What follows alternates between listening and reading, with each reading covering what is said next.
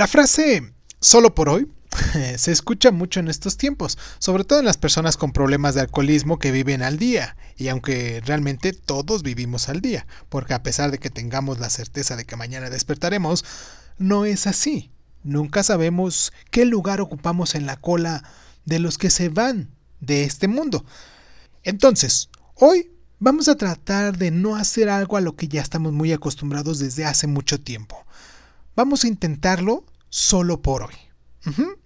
Si decides dejar de hacer algo hoy y lo hicieras todos los días, como comer comida chatarra, beber alcohol, enojarnos, tu mente, tu cuerpo y tu alma obtendrán grandes beneficios.